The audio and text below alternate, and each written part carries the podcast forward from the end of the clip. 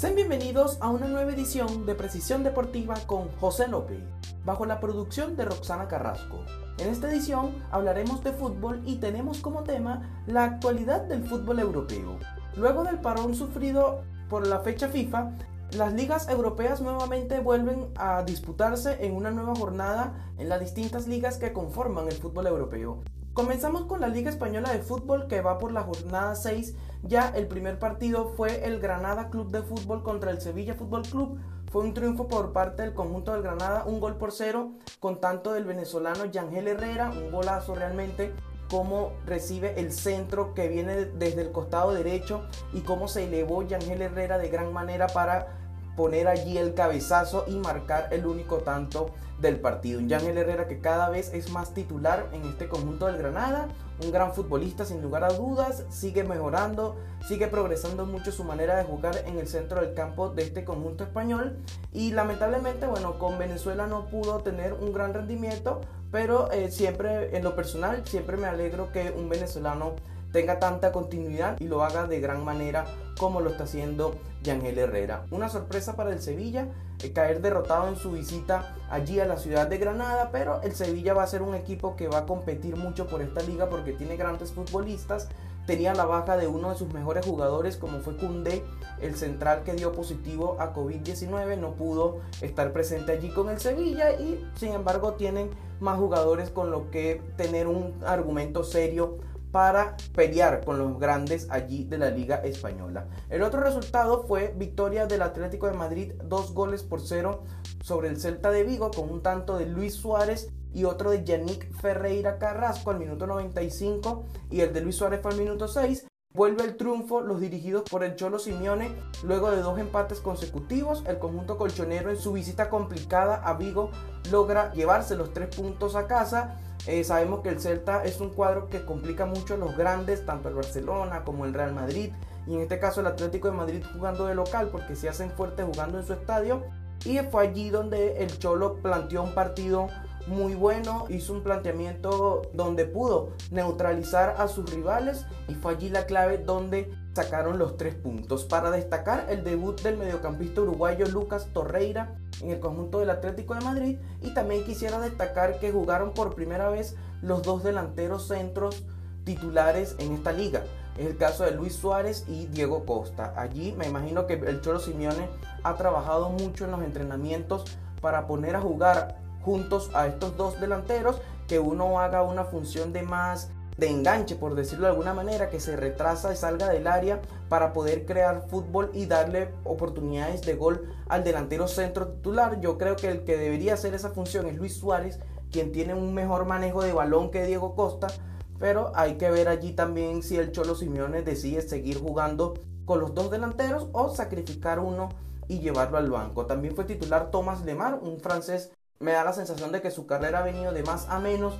En el Mónaco era un gran jugador, un gran futbolista, fue parte importante de aquel Mónaco que llegó a semifinales de Champions hace tres temporadas atrás. En el conjunto del Atlético de Madrid parece verse un poco diluido, pero el Cholo Simeone de a poco quiere ir dándole continuidad y también fue titular Mario Hermoso. Me impresionó mucho al ver la titularidad del central español porque no venía siendo titular. La dupla de centrales titulares son Savic y el uruguayo José María Jiménez, pero allí Mario Hermoso supo aprovechar su oportunidad. Fueron tres puntos por parte del Atlético de Madrid en su visita complicada a Vigo, como ya dije, un triunfo importante para los dirigidos por el Cholo Simeone. Y la sorpresa de la jornada, las sorpresas de la jornada, fue que perdieron los dos grandes, tanto el Barcelona como el Real Madrid.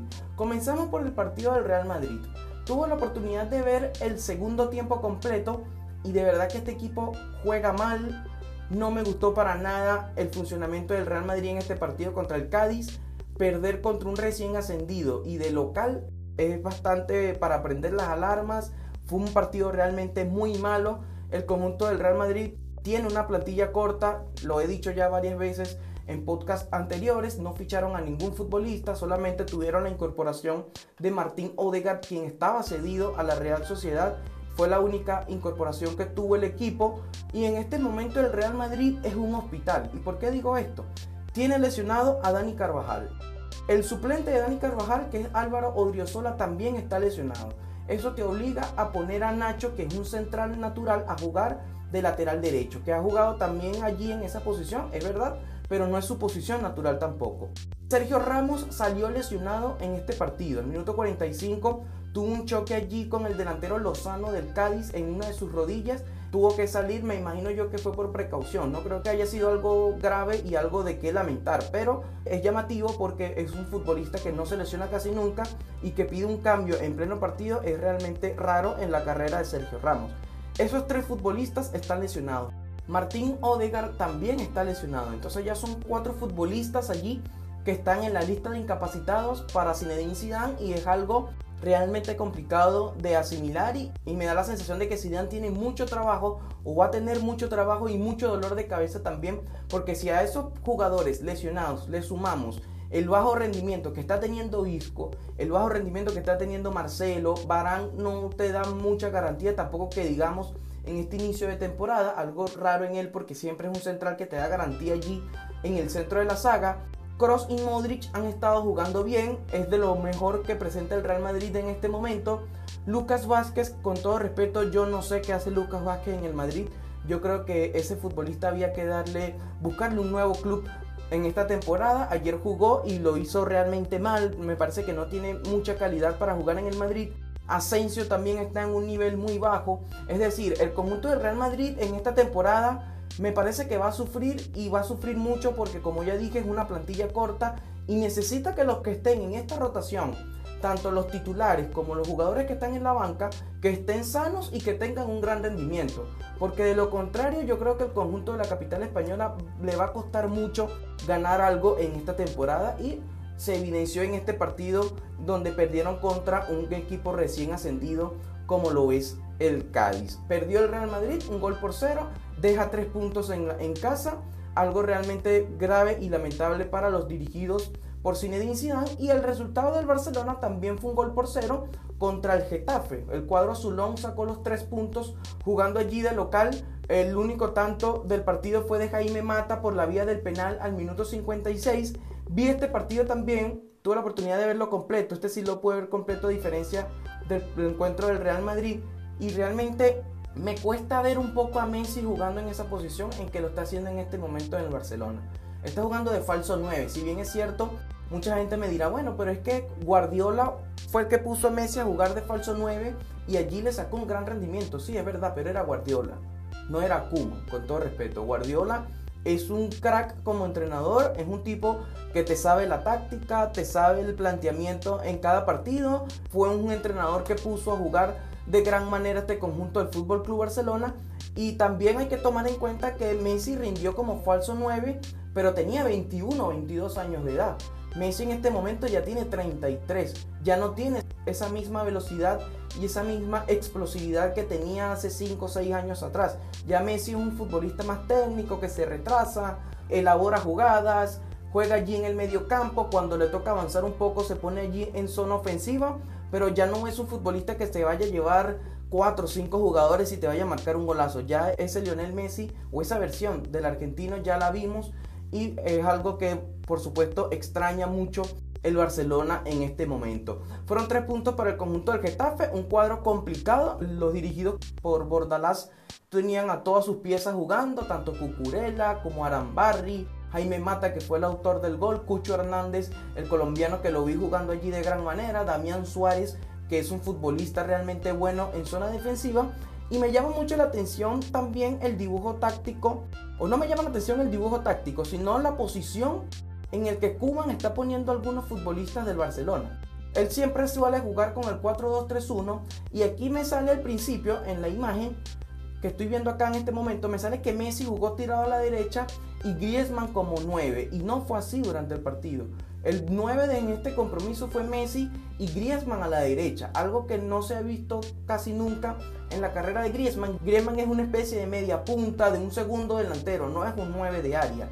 Si tú tiras a Griezmann a jugar allí como único 9, se va a esconder en los centrales y no, no va a generar fútbol, no va a tener ocasiones de goles claras y no va a poder demostrar toda su calidad que tiene como futbolista. Por cierto, tuvo un mano a mano allí con Soria, con el arquero del Getafe, y definió realmente mal Griezmann. No sé qué le pasa porque Griezmann estando bien física y mentalmente, esa de dos que tiene, una te la manda a guardar y anota ese gol y celebra y puede que el Barcelona haya tenido la oportunidad de sumar de a tres. Pero no fue así. Realmente me parece que Kuma se está equivocando en la posición en que está poniendo a Messi, a Griezmann. Este sábado jugó Dembélé también como titular, no demostró gran cosa. Yo creo que si el francés quiere ser titular en este conjunto del Barcelona, tiene que aprovechar estas oportunidades. Porque si no, Kuman va a ser un hombre que te va a secar en el banquillo y sabemos que es un tipo que tiene un carácter bastante fuerte y si no aprovechas estas oportunidades, realmente vas a contar con muy pocas en un futuro. Y también me llamó la atención la titularidad de Pedri, el joven de 17 años de edad, tuvo la oportunidad de ser titular con el Barcelona en este partido liguero. No demostró gran cosa tampoco, pero es que de verdad el fútbol del Barcelona este sábado fue realmente lento, un tanto espeso, soso, por decirlo de alguna manera, y no me gustó para nada el funcionamiento que tuvo el cuadro Blaugrana. De hecho, terminaron perdiendo en un partido importante contra el Getafe, no pudieron aprovechar la derrota del Real Madrid y eh, me parece que hay un jugador en el Barcelona que en este momento tiene que ser titular siempre y es Coutinho. Realmente el Barcelona demuestra otra cosa cuando Coutinho está en la cancha. Él junto a Messi te mueven el equipo. En un ataque ellos crean las jugadas, te organizan el equipo en ofensiva y yo creo que tiene que ser titular Coutinho siempre en el Barcelona. Claro, también entiendo a Kuman de no ponerlo de titular porque Coutinho venía de jugar la doble fecha con Brasil y venía algo agotado tanto del largo viaje como por los dos partidos que jugó con la Canariña. Ese fue el resultado, Getafe 1, Barcelona 0 y los últimos dos partidos que se llevaron a cabo este día sábado fue el Eibar Osasuna, que fue un empate sin goles. Y temprano de este día domingo se jugó el Athletic Club de Bilbao ante el Levante. Fue victoria para el cuadro vasco, dos goles por cero. Vamos a repasar cómo está la tabla de posiciones en esta Liga Española de Fútbol que ha tenido sorpresas en este inicio. El Real Madrid, a pesar de la derrota, es puntero con 10 puntos, comparte la cima con el Getafe, con el Cádiz y el Granada quienes todos suman 10 unidades. Me ha sorprendido mucho este inicio de temporada que está teniendo el Cádiz. Un recién ascendido que tenga 10 puntos es algo realmente llamativo y demuestra que este equipo está jugando bien en este momento. Luego está el, Betis y el Villarreal, quinto y sexto respectivamente con 9 puntos.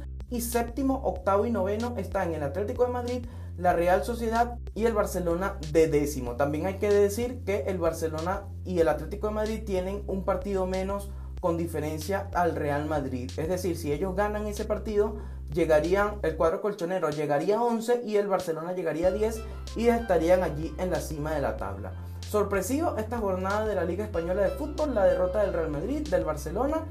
Pudo aprovechar el Atlético de Madrid y está buena, está realmente buena e interesante la Liga Española en esta temporada 2020-2021. Pasamos a la Premier League que disputó o se llevó a cabo la jornada 5 de esta temporada con el derby de la ciudad de Merseyside. Hablo del cuadro del Everton contra el Liverpool. Vi este partido también, fue realmente bueno, un gran partido que nos regalaron estos dos conjuntos. El día sábado fue empate a dos goles con obras de Michael King y Dominic Calvert-Lewin por el conjunto del Everton y Sadio Mané y Mohamed Salah marcaron por el Liverpool. Un partido que también estuvo marcado por la polémica del uso del VAR. Dieron como offside un gol allí que marcó Henderson en el último minuto del partido. Revisaron el VAR y estaba alrededor de 2 centímetros adelantado. Pero el VAR es una máquina y todos sabemos que allí prácticamente no puede haber error. Lo dieron por offside. Le anularon el gol a Henderson Klopp me dio risa, por decirlo de alguna manera, la reacción que tuvo Klopp porque él se acercó a Ancelotti, intercambiaron palabras y cuando vieron que le anularon el gol, el Klopp se hace con una sonrisa irónica y, no lo podía creer el entrenador alemán, dos grandes del fútbol, tanto Ancelotti como Jürgen Klopp. Y quiero también mencionar el gran partido que jugó James Rodríguez en este compromiso. Realmente lo hizo bien, James es un jugador que tiene mucha calidad, hay que decirlo, en el primer tiempo estuvo un poco dubitativo, no apareció del todo, pero en el segundo se echó al equipo al hombro y el equipo empezó a atacar por decisiones de él, porque él tomó la batuta del equipo y él dijo yo voy a empujar este equipo hacia adelante y fue allí donde el Everton realmente le hizo que el Liverpool la pasara realmente mal porque eh, fueron varios pasajes del partido donde se vio atacado por el conjunto de los Toffees. Por parte del Liverpool marcaron Mané y Mohamed Salah. El gol de Mané fue realmente un golazo, una trepada por izquierda de Andrew Robertson. Puso el centro al medio y Mané me, me gustó mucho cómo abrió su pie derecho y la clavó allí al ángulo superior derecho del arquero Jordan Pickford. Nada que hacer para el guardameta del Everton. Y Mohamed Salah aprovechó un mal rechazo del defensor central Jerry Mina y de volea ponía el dos goles por uno de manera transitoria. Por parte del Everton marcaron Michael King y Calvert Lewin. Fueron dos cabezazos. El de Michael King vino de un tiro libre que puso allí, por cierto, James Rodríguez. Y el central fue el que terminó cabeceando. Y Calvert Lewin realmente me ha llamado mucho la atención ese jugador porque este 9 es un matón, como decimos en el argot futbolístico. El gol que hizo fue cómo se elevó y metió un cabezazo realmente certero, prácticamente imposible para el arquero del Liverpool de atajar ese cabezazo y es el goleador del equipo en este momento. Fue un gran partido, sin lugar a dudas, este Everton contra el Liverpool que al final fue un empate a dos goles. Y el otro partido que nos regaló muchas emociones el día sábado de la nueva jornada de la Premier League fue el Chelsea contra el Southampton. El Chelsea que no pudo mantener la ventaja que tenía de tres goles por uno ante este conjunto del Soton. Marcó por partida doble Timo Werner al 15 y al 28 y cuando todo parecía que esto iba a ser un, paseo para el Chelsea, no fue así porque el Southampton descontó con Danny Ings al minuto 43 y empató el partido posteriormente por tanto de Che Adams al minuto 57. Dos minutos después, Kai Havertz marcaba el 3 goles por 2 de manera momentánea y cuando ya terminaba el partido, Westergaard al minuto 92 marcó el gol del empate definitivo a 3 goles. Un gran partido que se disputó en Stamford Bridge. Tiene mucho trabajo Frank Lampard para organizar esa defensa. Sabemos que el Chelsea es un conjunto que en ataque tiene muchas estrellas, muchos argumentos con los cuales atacar. Tanto Havertz como Pulisic, está Mason Mount, Timo Werner, tienes a Tammy Abraham en el banco. Es decir, son jugadores muy buenos en el perfil ofensivo pero en la defensa necesita mejorar y mucho este conjunto londinense de cara a la temporada. Tanto Christensen como Souma sufrieron mucho el partido en este compromiso ante el Soton y esto fue ante el Southampton. No quiero imaginar cuando enfrentes al Manchester United o al Arsenal o al Manchester City que son equipos grandes, son equipos de mayor envergadura que tienen jugadores de muchísima más calidad que lo que te puede ofrecer este conjunto del Southampton. Y me llama mucho la atención en este equipo Danny Ings. El año pasado marcó una gran cantidad de goles, fue el goleador del equipo, tuvo una gran temporada y yo creí que iba a dar el salto hacia un equipo más grande. Al final no fue así, decidió quedarse un año más en el Soton y sigue marcando goles. No me extrañaría que ya para la temporada 2021-2022 este delantero cambie de equipo. El otro resultado fue el triunfo del Manchester City, un gol por cero sobre el Arsenal. Lamentablemente el Arsenal no pudo seguir con su buen momento en esta Premier League. El único autor del gol fue Raheem Sterling al minuto 23. Aprovechó un rechazo allí de Berleno, el arquero del Arsenal, y le quedó prácticamente el arco vacío para rematar y hacer el único gol del partido. Los dirigidos por Pep Guardiola realmente necesitaban este triunfo, venían de un paso en falso, al Manchester City le ha costado mucho en este inicio de temporada, perdieron contra el Leicester, le ha costado mucho tener un buen funcionamiento a Pep Guardiola con este equipo y cambió el esquema en este compromiso, ya que jugó con solo tres defensores, tanto Kyle Walker, Rubén Díaz y Nathan Ake fueron los defensores titulares por parte del Manchester City allí en la saga defensiva. Rodri fue el único pivote, el único 5 natural que presentó el Manchester City en este compromiso y jugó con una línea de cuatro volantes ofensivos, como fue el caso de Riyad Mahrez, Phil Foden, Bernardo Silva y me llama mucho la atención la posición que ocupó Cancelo en este partido, como un volante ofensivo allí, un defensor lateral Cancelo, tanto derecho como izquierdo y jugó en un perfil ofensivo. Me llama realmente la atención lo que Guardiola está haciendo con este jugador y una línea de dos delanteros tanto con Sterling y, Sergio El Kun Agüero quien regresa luego de su lesión en la rodilla. Me llama mucho la atención el Arsenal porque es un equipo que contra los equipos de media tabla hacia abajo el Arsenal juega bien, gana casi siempre este tipo de compromisos, pero cuando le toca enfrentar a los grandes, tanto el Liverpool como el Manchester United, el Manchester City, el Chelsea, el equipo realmente desaparece. Es realmente increíble cómo a este equipo del Arsenal le cuesta ganarle a los grandes. Sabemos que si quieres ser campeón, en este caso de la Premier League, necesitas ganarle a los equipos grandes. Necesitas ganarle a estos equipos que ya mencioné, porque son los que realmente te dan un parámetro para ver en qué nivel están tus jugadores y para ver en qué nivel está el equipo, si está para grandes cosas o no. También es cierto que para ser campeón hay que ganarle a los equipos de media tabla hacia abajo. Es verdad, pero cuando enfrentas a los grandes y pierdes, realmente van a ser muy pocas las posibilidades que vas a tener de ganar la liga. Ese fue el resultado, Manchester City 1, Arsenal 0 y el otro compromiso del día sábado o el último compromiso de este día fue el triunfo del Manchester United 4 goles por 1 ante Newcastle. Pudo reponerse el conjunto del Manchester United luego de la goleada que le propinó el Tottenham en Old Trafford. Los autores de los goles fueron Harry Maguire al minuto 23, el tan criticado Harry Maguire en el Reino Unido porque realmente lo pagó caro el Manchester United, alrededor de 85, casi 90 millones de euros y no ha podido rendir del todo el central inglés. Los otros autores de los goles fueron Bruno Fernández al minuto 86, Aaron Van Bissaka al 90 y Marcus Rashford al minuto 96. En un lapso de 10 minutos llegaron los tres goles decisivos para el conjunto del Manchester United y el gol de Newcastle lo marcó Luke Shaw. Fue un gol en contra que tuvo la mala fortuna el lateral izquierdo de anotar un gol en su propia meta. Ola Gunnar Solskjaer de esta manera respira un poco porque está en, una silla caliente, está en una situación complicada el conjunto del Manchester, eh, no está jugando bien el equipo, sin embargo este fin de semana pudieron reponerse un poco, tratar de calmar un poco las aguas en esa oficina que realmente echa candela porque está realmente mal un grande, un histórico como el Manchester United y me llamó mucho la atención también la suplencia de Paul Pogba aunque también la entiendo en parte porque viene de jugar una doble fecha también en la UEFA Nations League con la selección francesa de fútbol. Jugó McTominay y Fred como el doble pivote. Fred fue sustituido en el segundo tiempo. Me gusta mucho realmente este jugador.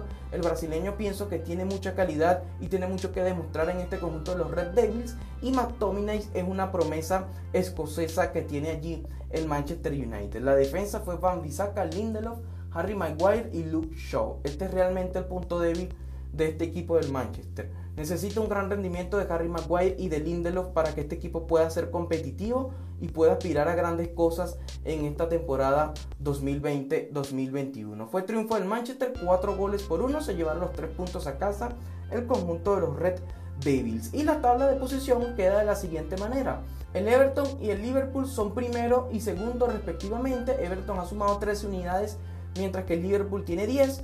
El Aston Villa con dos partidos menos tiene 9 puntos. El Leicester City con un partido menos también tiene 9 puntos, al igual que el Arsenal, pero la diferencia es que el cuadro Gunner sí ha disputado sus 5 partidos, al igual que el Chelsea que tiene 8 unidades y está en el sexto puesto.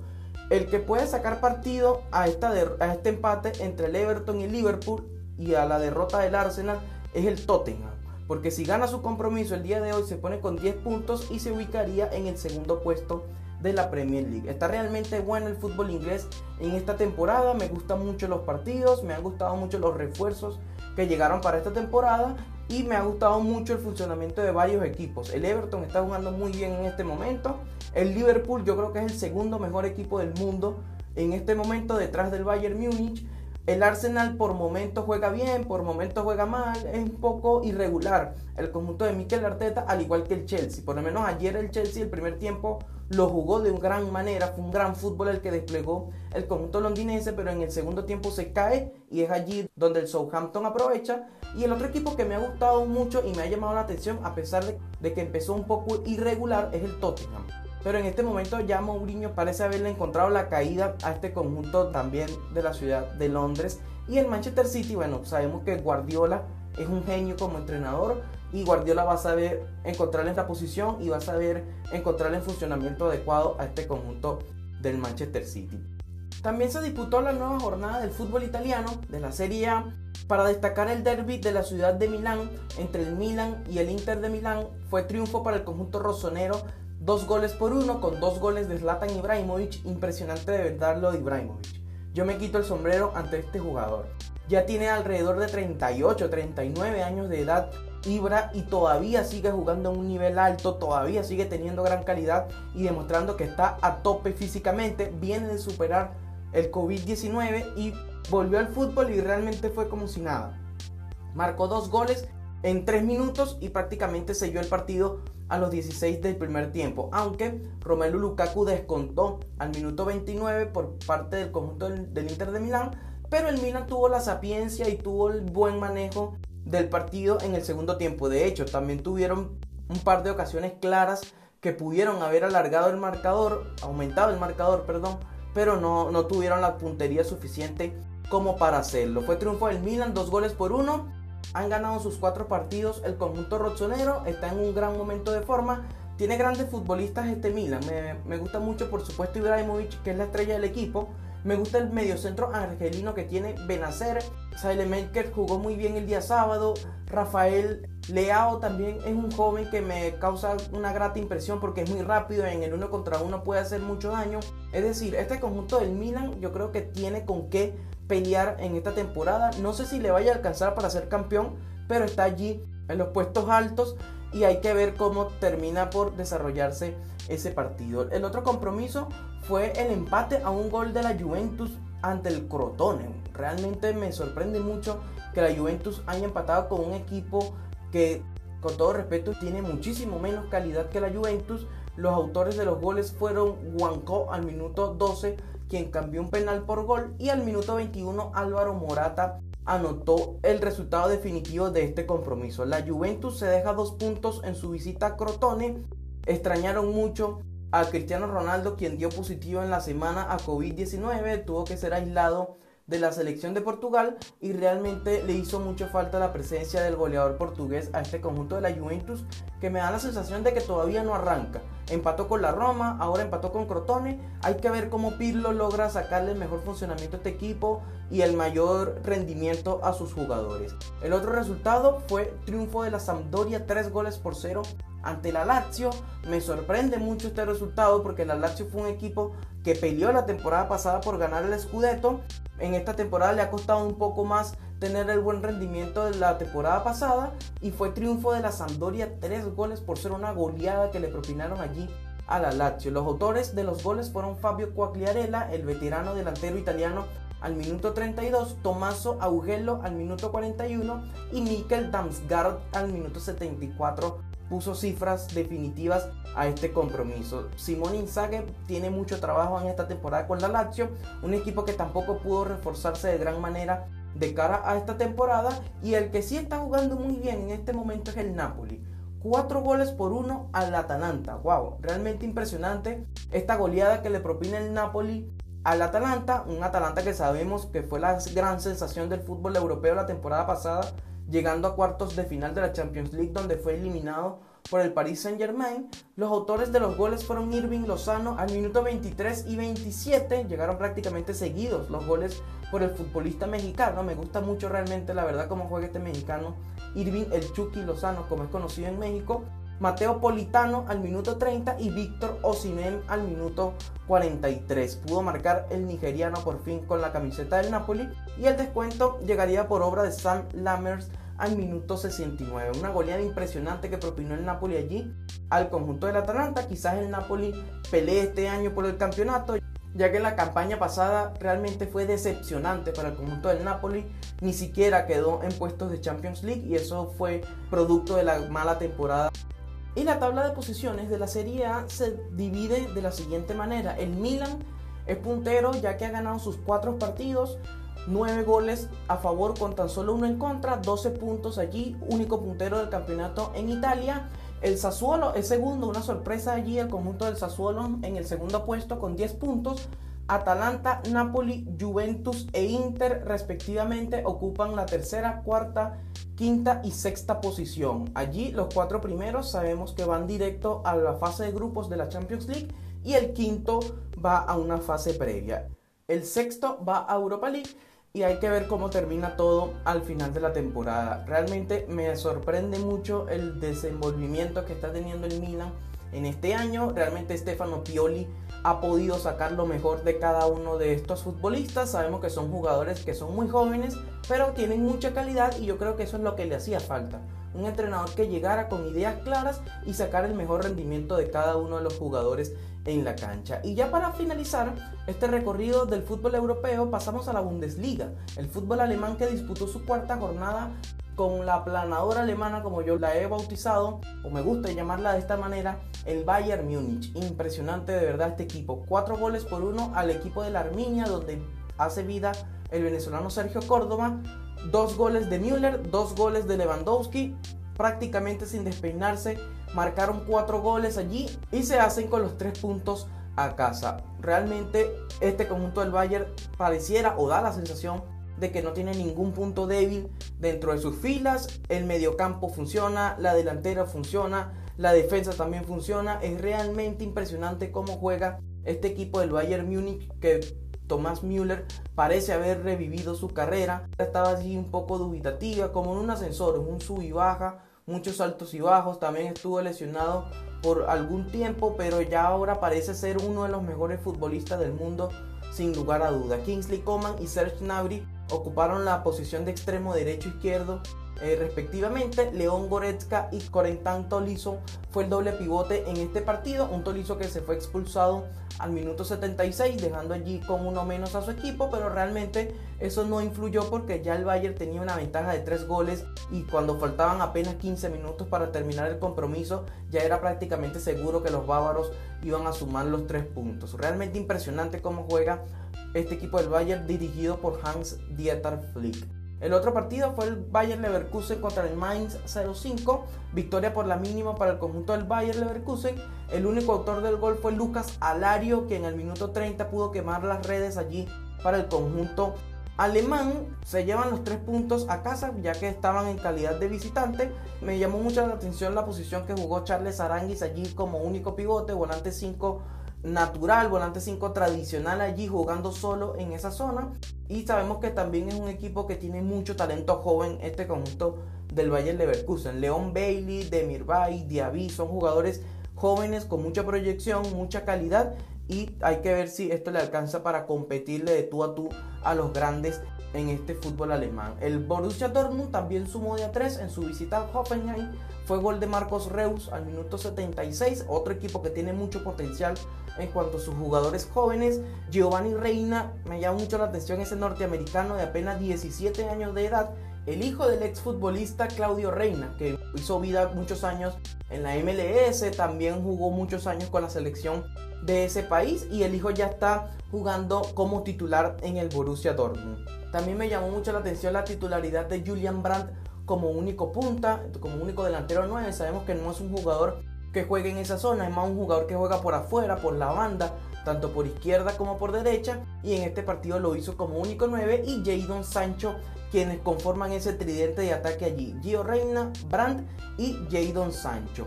No pudo jugar de titular Edlin Haaland, el ariete noruego, quien eh, estuvo con su selección, jugó los dos partidos tanto amistosos como de la UEFA Nations League, entró en el segundo tiempo y sabemos que es un jugador que es titular casi siempre en este conjunto del Borussia Dortmund. Me gusta mucho cómo se maneja este equipo, sobre todo el manejo económico que tiene este conjunto del Borussia Dortmund. Ellos no gastan más de lo que ingresan por jugadores. Es decir, si ellos venden un jugador por 60 millones de euros, ellos traen un refuerzo que te cueste 60 millones de euros o menos. Muy raramente el Borussia Dortmund vaya a gastar un fichaje de 80 millones de euros o de 90 millones de euros sabiendo que han vendido poco. Es impresionante y me gusta mucho el manejo que tiene este conjunto del Borussia Dortmund en ese sentido. Y el otro compromiso del día sábado fue el empate a un gol del Borussia Mönchengladbach contra el Wolfsburgo, a un gol. Atento del Real Madrid y el Inter de Milán porque este va a ser su rival en la UEFA Champions League que va a iniciar esta semana. El autor del gol fue Jonas Hoffman al minuto 78 de penal y por el Wolfsburgo marcó Walt Weghorst al minuto 85 del segundo tiempo. Una jornada de la Bundesliga que la mayor cantidad de goles se la llevaron el Arminia Bielefeld allí en el partido contra el Bayern Múnich que se comieron cuatro. Impresionante como ese equipo puede hacer cuatro goles así como si nada. Y la tabla de posiciones del fútbol alemán, el conjunto del Leipzig está puntero con 10 puntos, el Bayern Múnich y Borussia Dortmund son segundo y tercero respectivamente con 9 unidades Y en el cuarto puesto se encuentra el Eintracht Frankfurt con 8 puntos. En el quinto está el Stuttgart con 7 unidades, al igual que el Augsburgo y el Werder Bremen. Estas son las posiciones de la Bundesliga. Es un fútbol realmente que me gusta porque se juega con mucho dinamismo, muy rápido, casi siempre se juega con el balón en el piso. Realmente es muy pocas las veces que vamos a ver un equipo jugando al pelotazo en el fútbol alemán y ese es el fútbol que a mí en lo personal me gusta. Y bien amigos, el día de mi cumpleaños quiero agradecerles a todos ustedes por ser parte de este espacio, a cada uno de nuestros oyentes que está allí pendiente de los podcasts que hacemos, tanto de fútbol, de béisbol y baloncesto. Le pido a Dios mucha salud para seguir adelante con este bonito proyecto que hemos llamado Precisión Deportiva, tanto en Instagram como en Twitter y Facebook. Y realmente agradecerle a todos ustedes por cada interacción, por cada dato que me mandan en las redes sociales, cada consejo que me dan, porque obviamente como humano que soy puedo cometer muchos errores en un podcast, puedo cometer un error en una redacción en un post. Y quiero agradecerle a ustedes realmente por ser parte de este espacio y por interactuar con nosotros en cada una de nuestras redes sociales. A ustedes, muchas gracias. Y bien amigos, esto ha sido todo de una nueva edición de Precisión Deportiva. Síganos en nuestras redes sociales como Precisión DBA, tanto en Instagram como en Twitter y Facebook, y suscribirte a nuestro canal de YouTube. Hasta entonces.